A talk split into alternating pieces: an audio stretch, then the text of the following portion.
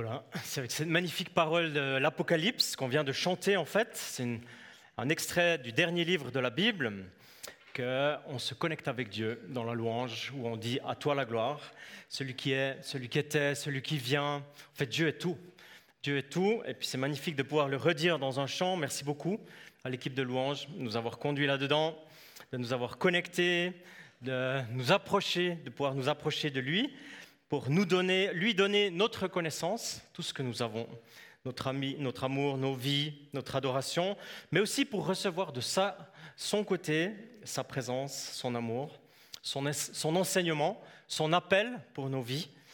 Et puis, ça a été dit aussi ce matin, on entre dans le dernier mois, euh, avant le déménagement à l'Arsenal. Dans un mois, soit le dimanche 1er mars, on va vivre le déménagement concret de notre vie d'église dans un nouveau bâtiment. Et je profite ici de dire euh, une immense reconnaissance pour toutes les personnes qui s'impliquent euh, activement, qui ont mis l'accent ou qui vont encore le mettre euh, dans les prochains jours pour permettre à ces travaux d'avancer le plus possible encore jusqu'au 1er mars. Et puis après, encore, il y aura d'autres occasions, bien sûr, de contribuer. On aura l'occasion aussi de dire comment ça va se passer. On a encore une rencontre cette semaine. Dimanche prochain, on va donner les informations comment on va déménager, comment on imaginait cela, et vous serez bien sûr informés. Alors de toute évidence, on est partagé avec euh, de la joie, des nouveaux espaces, un nouveau volume, plus spacieux, neuf. On a aussi une tristesse de quitter un lieu connu, un lieu qui était le contenant ici de l'Église pendant plus de 30 ans. Mais nous allons bouger, un peu comme euh, l'image du bateau qui a été donnée ce matin. On se prépare à bouger, on se prépare à traverser, on va se mettre en mouvement pour euh, déménager. Aujourd'hui, je ne sais pas si vous avez réalisé, je dis ça comme un bref clin d'œil en intro, euh, en forme de clin d'œil, ceux qui aiment jouer avec les chiffres, qui essayent de mettre du sens. Je ne sais pas si vous avez réalisé la date particulière d'aujourd'hui que nous vivons. Il y en aura une autre encore dans ce style dans 18 jours, mais ça sera un jeudi. Alors aujourd'hui c'est dimanche, profitons. Aujourd'hui on est exactement le 02 02 2020. On est exactement ce jour-là, le 2 février 2020. Dans 18 jours, on sera le 20 du 2 2020. C'est pour ça que j'ai dit. Alors moi j'aimais bien cette illustration de ces deux vélos qui se préparent à bouger ensemble, un peu comme quand on débute une balade ou bien carrément une grande escapade en vélo. Avant de partir, on discute, on est face à face pour parler de comment on va vivre ce départ, ce mouvement. On est un peu dans cette période, on se prépare, on dialogue, on investit du temps, des moyens pour le nouveau bâtiment. Et puis pour le déplacement de notre vie d'église, on fait une rapide recherche, on trouve une parole aussi qui nous encourage. C'est toujours en forme de clin d'œil, c'est 2 Chroniques 20-20 euh, qui dit euh, Ayez confiance en l'Éternel votre Dieu et vous serez affermis. Ayez confiance en ses prophètes et vous réussirez. Mais il s'agit d'une veille de départ, un mouvement du peuple d'Israël, des habitants de Juda, de Jérusalem, à qui cette confiance est vraiment encouragée. Alors c'est un bref clin d'œil encourageant si on le voit comme ça. Il n'y a pas de mystique, il n'y a pas de magie dans les chiffres, évidemment, mais on peut l'accueillir comme un petit clin d'œil d'encouragement. Moi, j'aimerais passer au Nouveau Testament aujourd'hui. On médite une parole puissante de l'apôtre en cette matinée. Gloire à Dieu pour tous les encouragements que Dieu donne à travers sa parole. Il y a tellement de richesses. Et puis, la pastorale, les prédicateurs, le MJ, on a défini que pendant ce déménagement, on allait travailler sur la lettre aux Éphésiens. On va, avec joie et avec des attentes vers Dieu, s'attendre à son intervention, traverser l'épître des Éphésiens, une épître magnifique, six chapitres. Et puis dimanche passé, un premier message a été communiqué par Ernest. On en a chanté tout à l'heure un écho à ce contenu qui parlait de la grâce, du pardon, l'amour du Père, la grâce du Fils, la communion du Saint-Esprit. Si vous étiez là, c'est les trois accents du début de la lettre, ce qui était souligné dimanche passé. Alors pourquoi la lettre aux Éphésiens maintenant dans notre vie d'Église? C'est une lettre qui n'est pas tellement connue, il n'y a pas tellement d'aspect narratif, il n'y a pas d'histoire à raconter véritablement, il y a peu d'images, pas de mouvement, c'est un courrier, c'est une lettre de six chapitres. Alors oui, la lettre aux Éphésiens, c'est une sorte de fondamental de la foi chrétienne. Un résumé du contenu de ce que Dieu dit personnellement et à l'Église, et au couple, et à la famille. Alors en toute simplicité, je me permets de citer, avec son accord, un frère de l'Église ici, Vincent Vaucher, pour le nommer, qui travaille sur ce qu'on appelle la brique contextuelle dans nos dossiers de préparation thématique. Vous savez peut-être, ou vous ne le savez pas, chaque dimanche, il y a un dossier qui est préparé pour les moniteurs. Les monitrices reçoivent avec des recherches bibliques, avec de l'exégèse, des détails de contexte, des clés, des idées, une boîte à outils de communication, des pistes d'inspiration pour travailler le thème avec toutes les générations dans l'Église. C'est un magnifique travail qui permet l'enseignement, mais surtout l'expérience avec Dieu pour toutes les générations. Ça, c'est notre prière, que chaque dimanche, ça se passe. Et ça fait longtemps dans la vie de l'Église que nous prenons vraiment au sérieux l'enseignement des générations qui viennent. Et là, il y a une brique contextuelle de notre lettre de ce matin, et je cite Vincent. Il dit la chose suivante, la lettre aux Éphésiens, c'est un magnifique exposé de l'évangile de la gloire de Dieu en Jésus. Il résume la bonne nouvelle du royaume de Dieu pour tous, la souveraineté de Jésus-Christ sur toute la création. Ensuite, il développe l'Église, sa diversité, son unité et son liant, l'amour. L'introduction des bonnes différences au travers des dons, des charismes, de leurs fonctions diversifiées mais harmonieuses, une fois offertes aux membres selon la bienveillance de Dieu.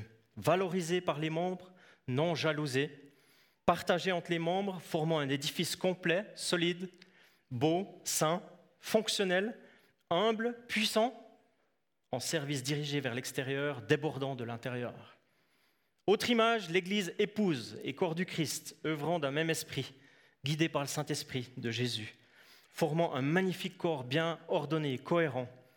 Ensuite, nous recevons un rappel des fondamentaux, comme pour dire Soyez fidèles dans les petites choses, avant d'espérer d'en vivre des grandes. Les rapports de respect, de l'autorité.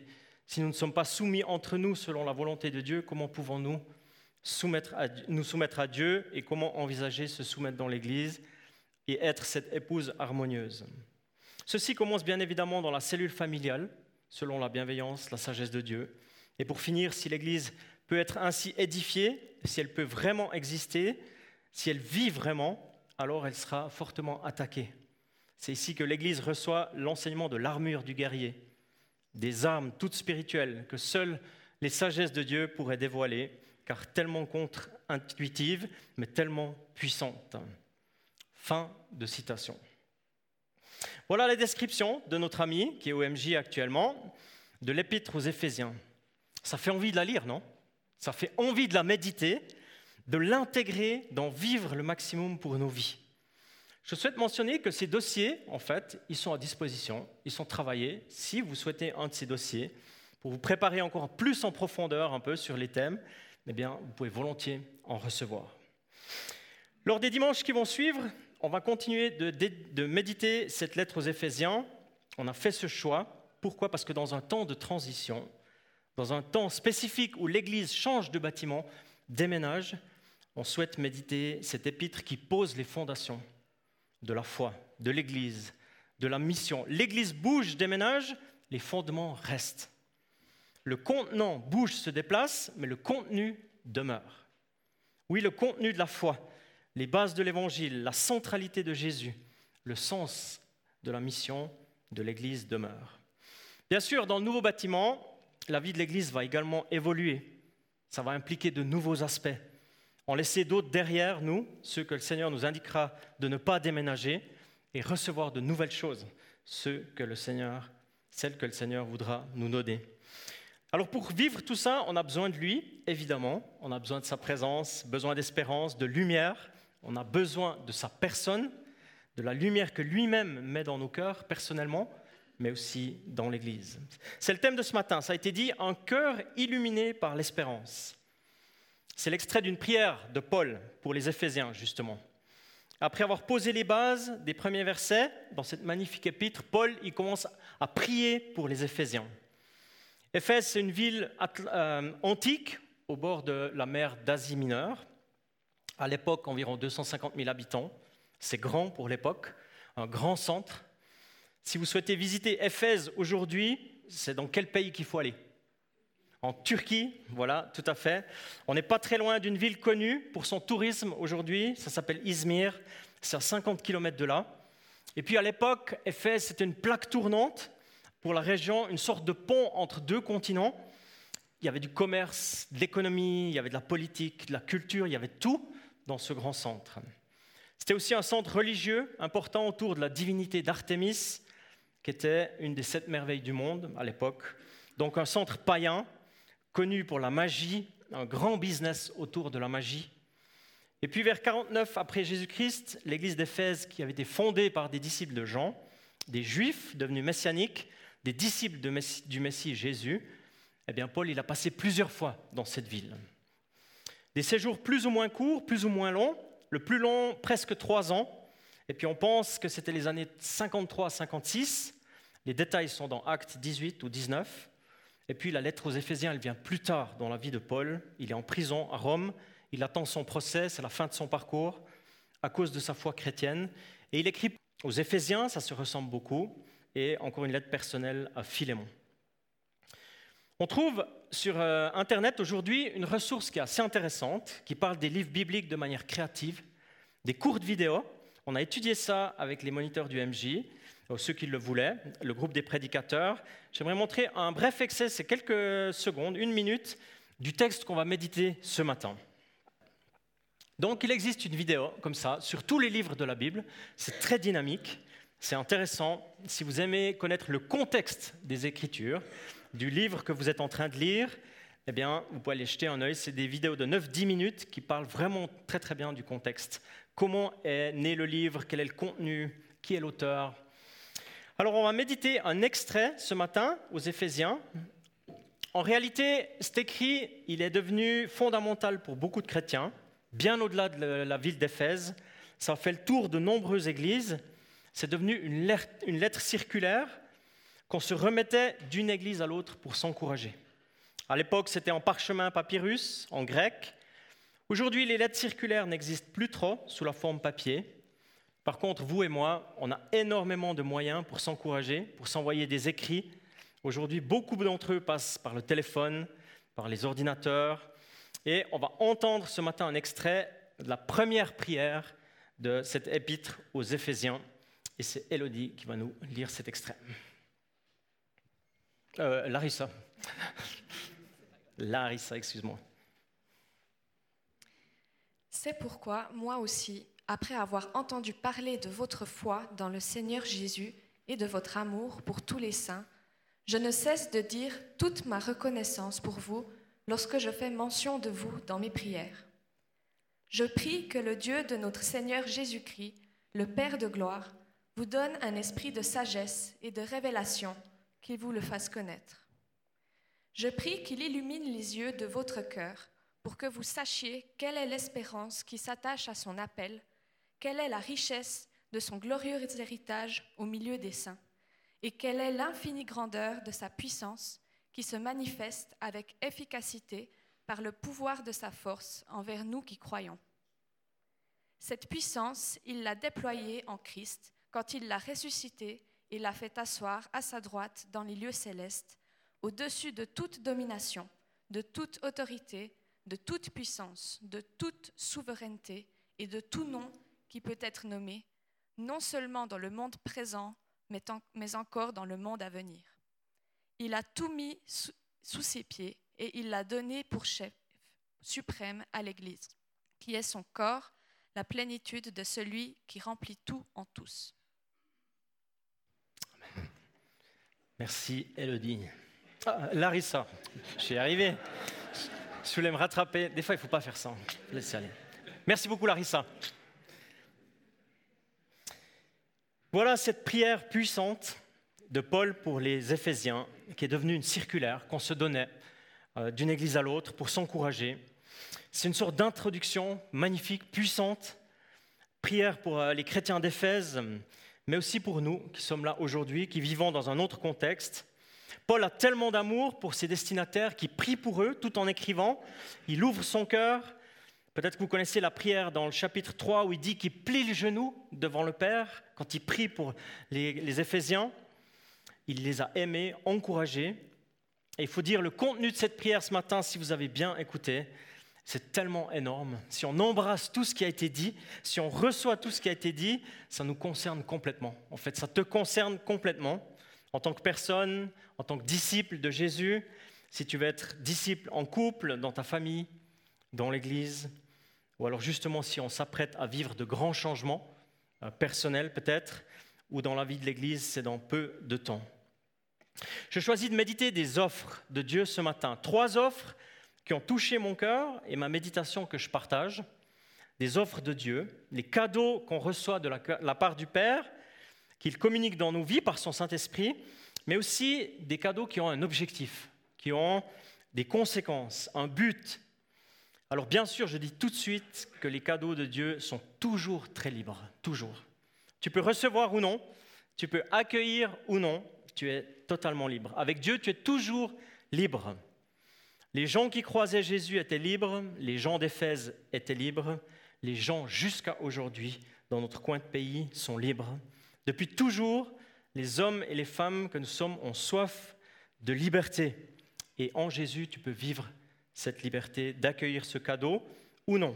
Le premier cadeau que Dieu donne, si on est près du texte, c'est celui de la sagesse et de la révélation. Deux cadeaux en fait, sagesse et révélation. Deux cadeaux qui vont presque ensemble. On se souvient, on est dans l'église d'Éphèse, avec un centre de magie, de relations avec le surnaturel, un grand business, je l'ai dit, un centre névralgique de l'époque, hyper centre, multiculturel, dynamique, riche, parfois avec une arrogance, disons, grecque de l'époque, en disant nous sommes le centre du monde, nous avons compris la sagesse. Pour les disciples de l'époque, c'était des ressources vitales que celles de la sagesse et de la révélation de Dieu pour vivre dans cette ville, dans ce milieu-là. Et tu vois, pour nous qui sommes disciples aujourd'hui, eh bien, c'est presque pareil. En fait, c'est pareil. Tu as besoin de sagesse et tu as besoin de révélation pour vivre en tant que chrétien. Et ce qui est marquant, ce qui est puissant même, c'est qu'il n'y a pas de compétition entre ces deux cadeaux. Parce que des fois, on dirait, voilà, tu faut être sage, il faut être posé, il faut avoir les pieds sur terre, comprendre les choses avec la tête, tu réfléchis beaucoup, tu es intelligent et tu es sage, tu as une sagesse naturelle. Et puis ça fait fonction de poteau indicateur pour beaucoup de gens autour de toi qui demandent ta sagesse. Ou alors, à l'opposé, tu es connecté dans la prière, tu reçois des images, des rêves, des visions, des instructions surnaturelles. L'Esprit te parle de manière audible, tu reçois des impressions. Parfois, on a l'impression que c'est soit l'un, soit l'autre. Les styles s'opposent. Soit tu as la sagesse, soit tu reçois la révélation. Eh ben, bonne nouvelle, ce matin, les deux vont ensemble. Les deux sont donnés par Dieu, aux Éphésiens, mais aussi à nous qui sommes là. Dans ton contexte, là où tu vis, tous les jours, tu as besoin de sagesse et tu as besoin de révélation. Amen. Dans tes défis, dans tes problèmes, peut-être dans ton couple, dans ton éducation, dans l'accompagnement de tes parents ou de tes enfants, dans tes défis professionnels, qui sont parfois de gros, gros défis, tu as besoin de sagesse et tu as besoin de révélation. Eh bien, auprès de Dieu, en Jésus-Christ, tu es au bon endroit, à la bonne ressource, parce que c'est ce que Dieu il aimerait donner de manière très concrète, très présente, très incarnée, réelle. Dans ta prière, si tu pries, dans ton contact avec le Seigneur, dans le dialogue, peut-être avec des chrétiens, des frères, des sœurs, dans le chant, dans la louange, comme on a vécu avant, tu peux recevoir une solution, une inspiration, une idée, une pensée, une vision, une action concrète à faire, parfois sereinement, parfois urgemment. Tout à coup, tu penses à quelque chose qu'il faudrait faire urgemment, tu ne sais pas pourquoi, tu le fais et tu réalises que c'était inspiré de Dieu, que c'était urgent, que c'était maintenant qu'il fallait faire ça, parce que tu es connecté. Tu peux aussi recevoir une sagesse de Dieu de te taire quand il faut se taire alors que c'est évident, ça saute aux yeux et que tu aurais parfois envie de le crier tellement c'est évident, mais Dieu, il te donne une sagesse pour te taire. Et tu réalises peut-être plus tard que c'était tellement mieux comment Dieu a réglé la chose. Et que le fait que tu aies rien dit dans cette situation, ça a été une sagesse utile pour ce moment. Parfois, c'est le contraire. La sagesse, c'est briser le silence, c'est parler, communiquer. Et puis quand je pense à l'arsenal aussi, on réalise, je dirais par deux angles principaux, qu'on a besoin de sagesse et de révélation. Le contenant d'abord, le bâtiment, les travaux qui ont déjà tout eu lieu et qui sont en cours, le travail de la commission des bâtiments, des bénévoles, l'architecte, le chef de chantier a besoin de sagesse, d'inspiration, de révélation dans les choses qui restent à faire, comment les faire, dans les étapes qui sont devant nous, mais aussi le contenu de la vie de l'Église, les travaux en cours, les temps, la saison de Dieu où Dieu aimerait nous faire entrer encore. Une fois qu'on aura déménagé, on a besoin de sagesse, on a besoin de révélation, les choses à ne pas déménager, la nouvelle saison de Dieu pour entrer dans les choses qu'il voudrait nous donner. Et puis la bonne nouvelle, c'est que Dieu le fait, il offre. La sagesse, si on lui demande, il est dit que si tu manques de sagesse, tu peux en demander et tu en reçois. Et la révélation. Si je reviens à notre texte de ce matin, il existe un objectif précis. Si tu as bien écouté la lecture de Larissa tout à l'heure, ou si tu as le doigt pointé dans ta Bible sur le verset 17, surtout vers la fin, tu es en train de te dire à l'intérieur de toi, mais il va le dire, il va finir par y arriver. Oui, Dieu donne la sagesse de la révélation, mais pourquoi exactement? Tout ce que j'ai énuméré là, c'est certainement vrai, mais surtout pour connaître Dieu. Exactement. Je prie que le Dieu de notre Seigneur Jésus-Christ, le Père de gloire, vous donne un esprit de sagesse et de révélation qui vous le fasse connaître. Oui, connaître, ça c'est le mot-clé. Un objectif, un but des cadeaux de Dieu, c'est le connaître lui. Bien que nous sommes dans une ville de l'Asie mineure, bien que la pensée grecque est partout, l'épître s'adresse à des chrétiens d'origine juive aussi, la connaissance dans le monde juif et dans le monde grec, c'est très différent. Dans le monde grec, il s'agit d'une science, d'une performance, d'une connaissance intellectuelle, d'une rhétorique qui est acquise, prête à dégainer dans le débat, parfois polémique, un peu parfois comme en politique. Pour débattre, il faut connaître le sujet, il faut avoir la connaissance des paramètres. Dans le monde juif, il s'agit d'une expérience, d'une relation, d'une intimité croissante il faut connaître avec le cœur, avec les émotions, avec le vécu intérieur, avec le corps. Il faut vivre des choses ensemble, il faut se rencontrer, il faut se parler. Il y a quelques années de ça, quand j'étais concerné de manière plus directe, j'avais acheté un dictionnaire de traduction ici. Français ado, ça s'appelait. Pour apprendre à connaître les ados, et plus particulièrement mes ados à l'époque, ou nos ados, on trouve une quantité d'informations, disons, importantes et marquantes là-dedans, surtout au niveau du langage, pour capter comment ils parlent en fait. La langue ado, les origines, c'est de l'arabe parfois, parfois c'est du verlan, parfois c'est de l'argot, et encore d'autres origines non identifiées. Par exemple, on se saut, en français dans le texte, on se sauve, on quitte les lieux, on part ailleurs. Par exemple, elle craint cette reçoit en ce vaisseau, mais on est chez Watt. Ça veut dire cette soirée n'est plus des, plus excitantes. Que dirais-tu si on s'éclipse subrécipitement Mais nous sommes chez toi, en fait, c'est la réponse. Il y a beaucoup d'autres informations dans ce dictionnaire. Ma question, c'est la suivante. Si j'achète le dictionnaire, que je lis ce nouvel univers, que j'apprends même le contenu par cœur, est-ce que je vais connaître les ados ou pas? Est-ce que c'est parce que j'ai une Bible que je connais Dieu? Est-ce c'est parce que je connais les contenus bibliques que je connais de Dieu intimement? Pas automatiquement, ça c'est certain. Ça y contribue bien sûr, mais la connaissance de Dieu dont parle Paul ici, c'est beaucoup plus grand, plus profond, plus intime que d'avoir une connaissance des termes. Et on peut recevoir une sagesse, une révélation pour réellement connaître Dieu. Alors Paul dira, pour connaître avec tous les chrétiens, vous vous souvenez de cette parole, la longueur, la largeur, la profondeur et la hauteur de l'amour de Jésus.